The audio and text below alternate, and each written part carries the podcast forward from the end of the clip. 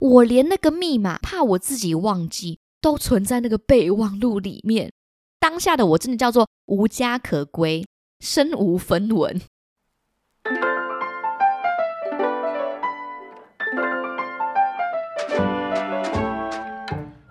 Hello，大家好，欢迎收听《管不了这张嘴》，我是小赖。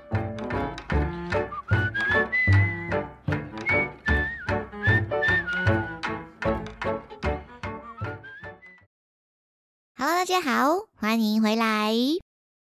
上个礼拜呢，我其实原本录了还蛮长的，跟算命阿姨有关的内容，大概录了快接近一个小时吧。后来剪剪剪剪的，到最后还是变成大概只有三十分钟的时长。大家知道为什么吗？因为那个算命阿姨，我自己后来听完之后，觉得她有够废话。我自己在录完，然后重新去审视了一下这个阿姨说的话的时候，我发现天啊！这阿姨大概有三分之二，大概都是在讲废话，所以我莫名的把那些废话剪一剪、剪一剪之后，就发现，哎，原本大概有四五十分钟的内容，突然就变成只有三十分钟了。在此再跟自己勉励一次，算命阿姨的话，真的就是听听就好啊。如果呢，大家是一个属于内心比较容易受到抨击的人，像我一样，就属于一个高敏感的一个人格。那大家就要谨慎的思考啊！这这是一个先小小的上一集的小通知哦。这一集呢，想跟大家聊一点跟记忆力相关的一个问题。我其实记忆力真的算是一个还蛮不好的人，从以前到现在，其实很多东西都不记得了。也有可能确实就是跟高敏感有关吗？大家知道什么是高敏感人格吗？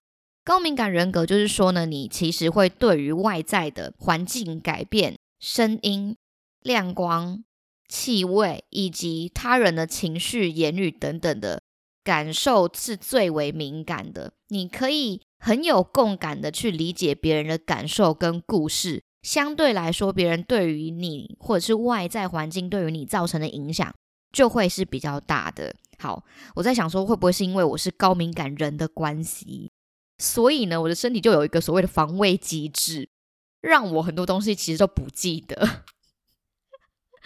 今天就是来跟大家聊聊跟记忆力有关的问题啊，因为我的记忆力真的是非常非常的差。我的高中同学里面呢，有一个人算是我们的记忆担当，他基本上可以记得所有所有的事情。诶，大家应该有朋友就是属于这种记忆担当的人吧？他可以莫名的记起很多。你已经不记得的事情，但是他小小的那些细节，完完全全都可以记得一清二楚，甚至哦，甚至你是可以把它当成像是 iPhone 的备忘录的感觉。你跟他说，哎，上次我们怎么样怎么样，他甚至可以回答你说非常非常清楚的日期、细节、发生过程，那个时候跟谁有什么样子的过节，你那个时候发生什么事情，你们一起去了哪里玩。我的高中同学跟我大学同学。就有两个人是负责这种记忆担当的。我基本上把我所有记忆都存在他们两个身上，他们是我的行走的活生生的记忆体 USB。我其他记忆基本上是没有存在我的脑袋里面。我在跟大家录 Podcast 的时候，也很努力在我脑中去思索，我到底对于某一个主题有怎么样子的一些记忆。就想说，刚好可以跟大家来讲讲，说哇，我记忆力到底有多差的一些发生的小故事。前阵子呢，哎，大家知道那个疫情蛮严重的时候嘛，呃，有一部分的人就有讲说，其实你在染疫之后，可能就会获得一些认知上面的一些困难，你的记忆力会变差，然后你的记忆力会衰退什么的。我超级紧张，因为我的记忆力真的已经非常不好了。我的记忆力不好，倒是连我妈都比我还要好。我妈的记忆力非常非常厉害，从以前到现在呢，我妈对于玩乐的记忆记得非常的鲜明。她常常都会跟我说：“哎，你记不记得我们以前有去哪里哪里玩过？哎，我们上次去吃的那间饭店，你记不记得？哎，我们之前去吃的那间餐厅怎样怎样的？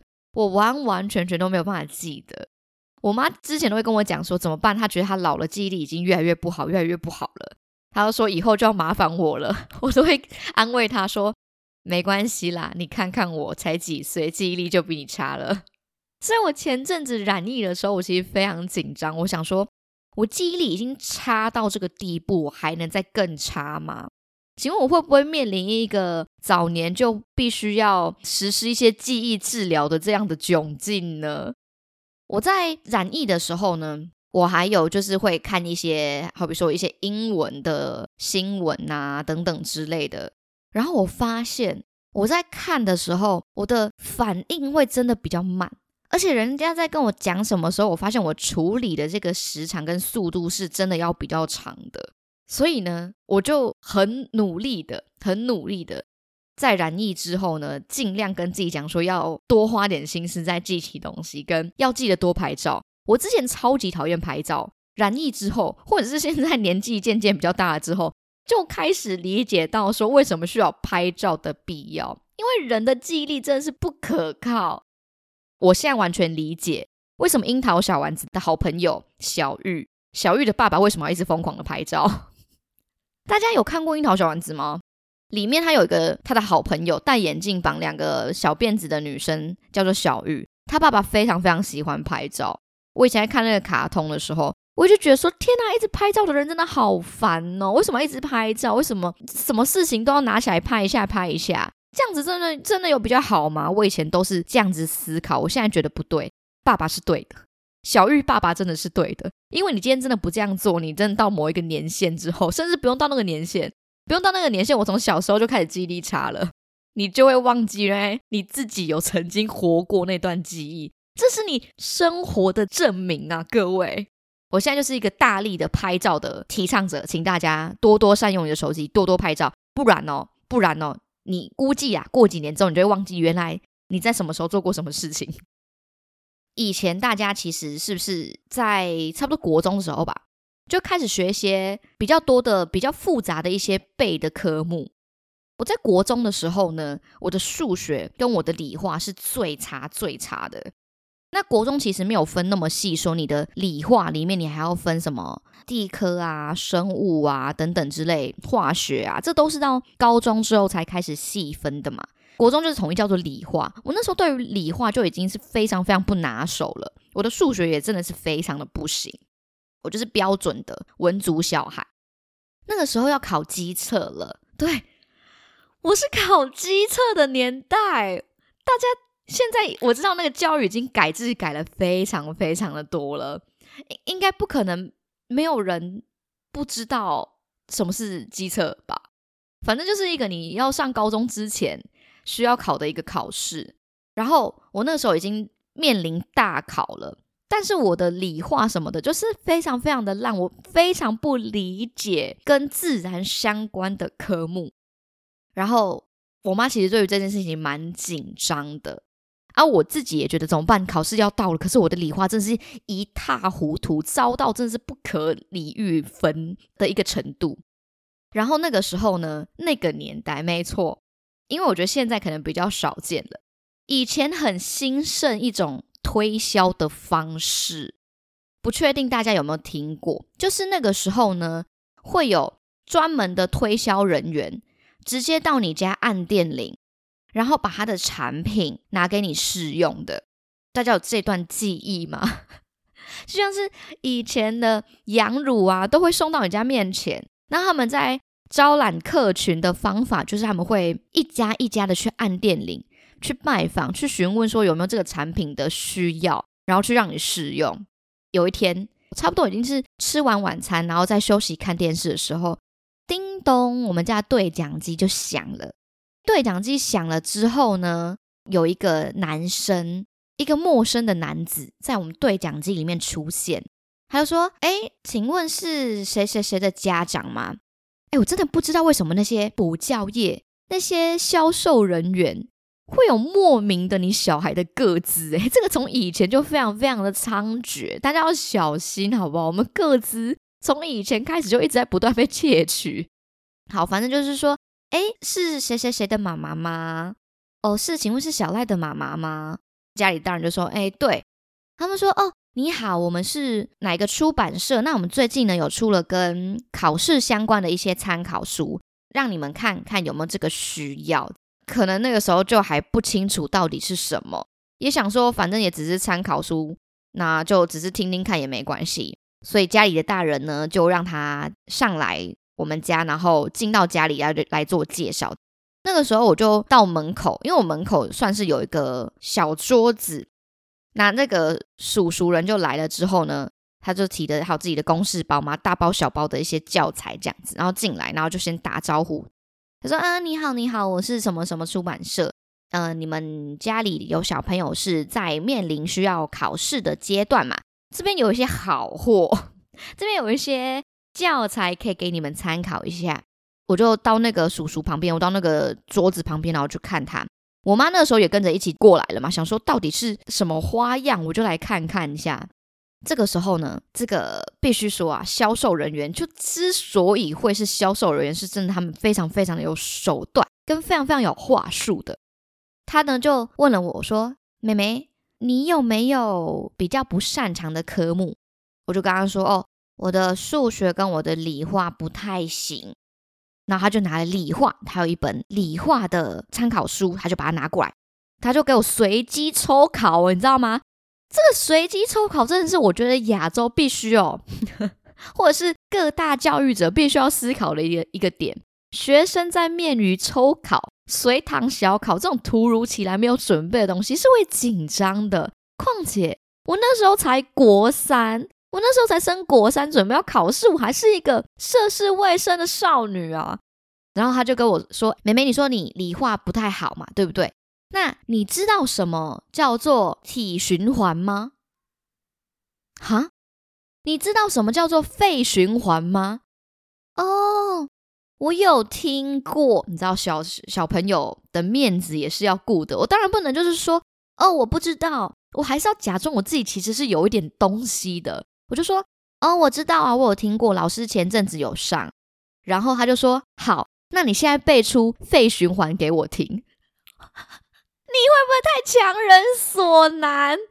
我不知道，我在吃完晚餐，一切都完全没有准备的状况之下，一个陌生的男子闯入了我们家，看到我的第一句就说，美眉，你背一下肺循环会经过哪些动脉、静脉。啊，你经过心脏是怎么样经过？经过器官是怎么样经过？我不知道，我当场就愣住在那边，我到现在还是不知道。我当场愣在愣在原地，我就嗯，心脏，哎，我知道是从心脏出发哦，心脏。他说好，心脏是左心室、右心室、左心房、右心房哪个地方？嗯，不太确定。那假设从心脏出来之后，它会经过什么动脉还是静脉？嗯，我我我我不知道。我当下一句话，我真的都没有办法讲出来。我一个地方我都没有办法讲出来。我妈就在旁边说：“啊啊，你怎么不知道？你不是说老师有教吗？老师有教，但我忘记了。”好像那个东西可能是上个礼拜才教的东西，但我真的忘记，我没有办法记得它到底是什么。然后我妈就说：“你这个老师在上，你怎么都不记得？”这个时候，这个男生，这个叔叔就跳出来说：“没有关系，妈妈不用担心，我们这边呢有一个理化的教材，就有讲到这个部分哦。”然后他还转过来看我说：“妹妹。”跟你说，体循环、肺循环这个非常重要，考试一定会考，一定会考。你说它经过的这个顺序是怎么样？你一定要知道。妈妈不用担心，我们这边刚好有一个教材，帮小朋友加强上课的记忆。在你上课之后，有一个复习的准则，一个很好的教材。然后哦，他那个时候。就打开了他的一个影片，他还说他们除了书之外，除了教科书之外，还有出这种影片。他这个影片呢，都是请名师来录制的，所以他就打开了他的那个笔电，然后放了他那个光碟进去，刚好就是在讲体循环跟肺循环的。它里面呢就有体循环、肺循环的那个路径标出来，然后他就说：“来，妹妹，你看这个就是在讲肺循环，你看哦。”你会先经过呢？哦，右心室，右心室之后呢，到肺动脉，肺动脉之后到小动脉之后，肺微血管。哎，对大家，如果你听到这边觉得我怎么记得？是因为我现在此时此刻打开翰林云端学院，在看，请问肺循环是怎么走的？肺微血管之后，小静脉、肺静脉再来回到左心房，这个就是你的肺循环。好，这个东西很重要哦。来，你看一下，你现在记得了吗？我当下嘛，是不是很认真的在听那个叔叔讲话？是不是很认真的看着这个肺动脉什么什么等等之类的怎么走？一样，在大人面前，我是不肯服输的小孩。这个时候，那个叔叔就把电脑合起来，你现在跟我讲一次肺循环怎么走？哦，我当然就是那个时候就刚看完嘛，我就我就讲说，嗯，右心室，然后肺动脉、小动脉、微血管、小静脉、肺静脉、左心房。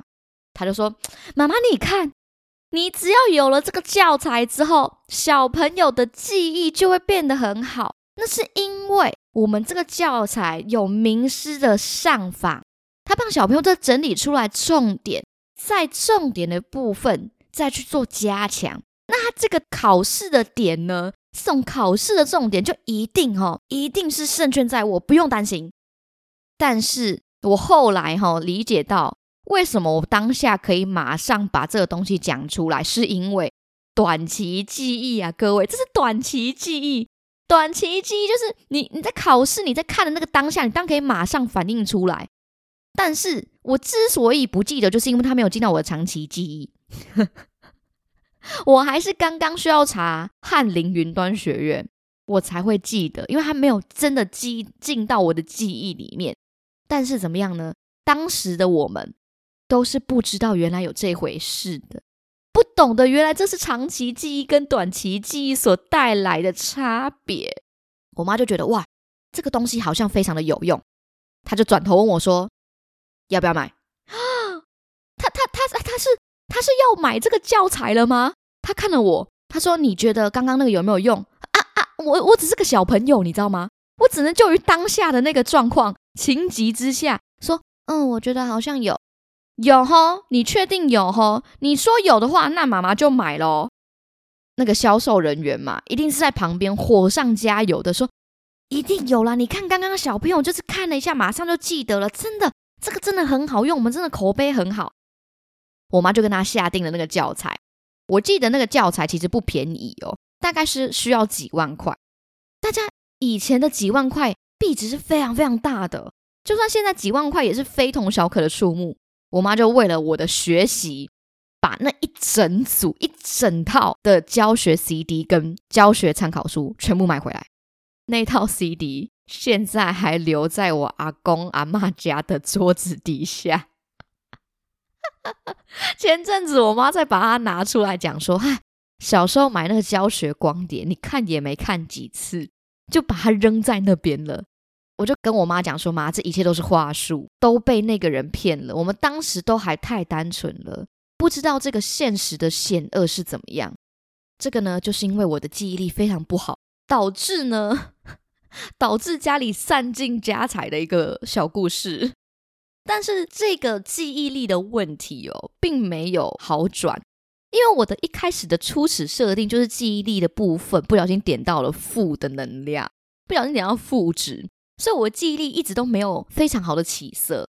我在国外念书的时候呢，有一次跟我的朋友去法国玩。法国大家其实知道，扒手算是蛮多的。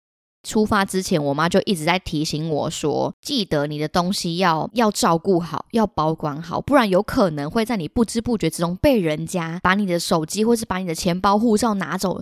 国外处理这种事情很麻烦。”我那时候想说：“没事，没事。”因为我觉得我自己算是一个蛮谨慎的人，所以不需要担心我手机被偷走或者什么东西被偷走。结果那个时候呢，进到了法国的迪士尼，中午的时间，我跟我的朋友呢，我们坐一圈，其实蛮多人，大概十几个人。那我是坐在边边的一个位置，我那个时候的手机呢，可能是放在桌上，或者是放在我的外套的口袋，因为我都一直都是放在我自己身上，我就没有特别的注意。等到我吃完饭。想说，哎，可以拿来拍照之后，发现我的手机不见了，我的手机就被偷走了。我那个时候当下非常紧张，因为我怎么样找都找不到。我后来开了那个 iPhone，其实有一个寻找我的手机 Find My iPhone 的功能。我打开之后，发现他已经去了我完全没有去过的地方，园区的那一块我们根本还没有走过。再过一阵子之后，发现他已经在高速公路上面奔驰，所以我当下就非常紧张，我赶快借了我朋友的手机，然后打电话回去给我，就打电话，哇，对我还打电话哦，回来给我妈，然后我就大爆哭，我说妈，我妈一接起电话，她说她吓到，想说奇怪，为什么打电话回去，然后居然在哭？她就问我说怎么了，怎么了，很紧张。我说我的手机不见了。然后她就说啊啊，手机不见就还好嘛，我还以为是有什么多夸张的东西不见，什么护照不见呐，或者是什么东西不见呐，这个身份证不见，这个才麻烦。你手机还好嘛？手机不见，你有有必要哭成这样吗？我就跟我妈说，有，我的手机不见，非常非常的严重，对我来说非常非常的严重。我妈就说她不理解为什么这么的严重。来，我跟大家说。因为呢，我记忆力非常的差，所以我把我所有的，真的是所有的密码都放在我的手机备忘录里面。我的手机不见了，意思就是说我手机备忘录的东西，我也没有办法拿到了哦！我当时哈没有想过就是要上传云端或者什么等等之类，所以我当下非常非常焦急啊！我里面呢存了各式各样账号密码。邮局的刷卡的 PIN 码，什么信用卡刷卡的 PIN 码，以及我的宿舍，我们学校的宿舍门口是有一个门锁，它门锁需要按数字密码你才有办法进得去的。我连那个密码怕我自己忘记，都存在那个备忘录里面。当下的我真的叫做无家可归，身无分文。因为我刷卡，我需要有 PIN 码啊，我 PIN 码存在手机里，我手机被偷了。如果我要去提款，一样需要有 PIN 码，但是怎么样，我手机被偷了。那如果到时候回去我的那个宿舍，我可能也进不去，因为我的 PIN 码在手机里面，手机被偷了，我非常紧张。我后来跟我妈讲到这一段，她说她才终于理解，说为什么我在跟她讲的时候这么的慌张，因为我所有的一切，我最有价值的部分就被人家拿走了，归功于因为我的记忆力真的非常不好，我必须要把所有东西都记在备忘录上面，不然我就会忘记。我朋友也，他们没有人理解为什么我这么的 panic，直到我跟他们说，因为我在里面放了什么东西之后，他们才说哦。那真的很紧张，真的很紧张。我后来那一段呢，在法国的那段日子，全部都是跟人家借钱，所以我就是靠着别人的救济，然后过接下来的旅程。但我必须说啦，因为这一次的教训，让我对于人生很多东西感到非常的开阔。前阵子，我跟我妈，然后跟我姐去了日本一趟，然后家族旅游。我们那个时候是呃换了。SIM 卡还没有用 eSIM，就反正是实体的 SIM 卡，但是就刚好姐姐的 SIM 卡不知道怎么样，就是一直会没有办法连上线。然后我妈跟我姐都非常非常的焦急，我就在旁边非常非常的悠哉讲说：“没关系啦，至少你还有手机呀。”完全是一个非常豁然开朗的一个人生气度。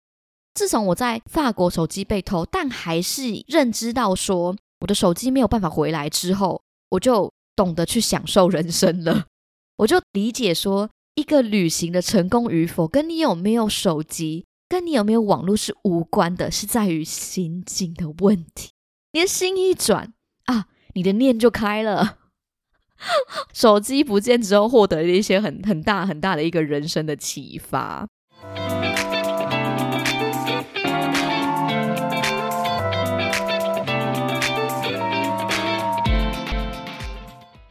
最近一次呢，去领钱嘛，大家如果去领钱的话，ATM 是不是也要输密码？